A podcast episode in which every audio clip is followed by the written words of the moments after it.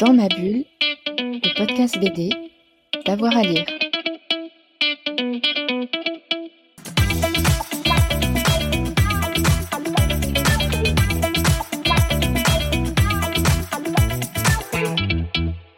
Alors, qu'est-ce que l'on retrouve dans la bibliothèque de Geronimo Sejudo?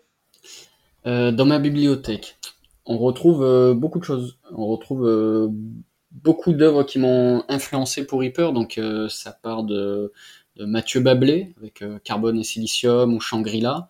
J'ai toujours pas lu Adrasté et La Douce Mort, mais ça me serait tardé.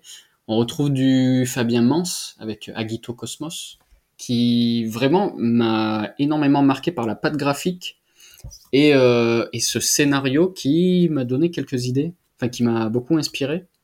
Euh, du Black Sad, Juanjo Guarnido, qui est vraiment rien que pour le. En fait, quand j'ai lu Black Sad, c'est ce qui m'a appris à faire les plis des vêtements parce que c'est incroyable.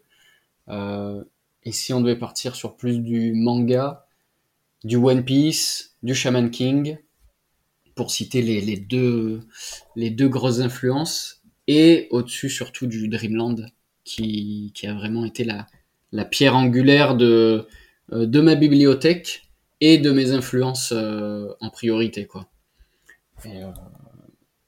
Et puis voilà, je pense que c'est, je pense que c'est les, œuvres euh, euh, les plus importantes, si je devais citer euh, certaines. Quoi.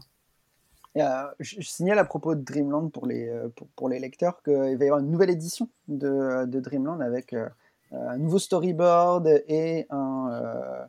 enfin, l'histoire est la même, mais il y aura une histoire qui sera restoryboardée avec, avec de nouveaux dessins, etc. Et je pense que ça va être, euh, quelque chose à découvrir. Ce sera cet automne, euh, toujours chez le même éditeur, chez Pika. Donc. Merci Géronimo pour ces Merci. À vous. Mmh. Avec plaisir. Dans ma bulle, le podcast BD, d'avoir à lire.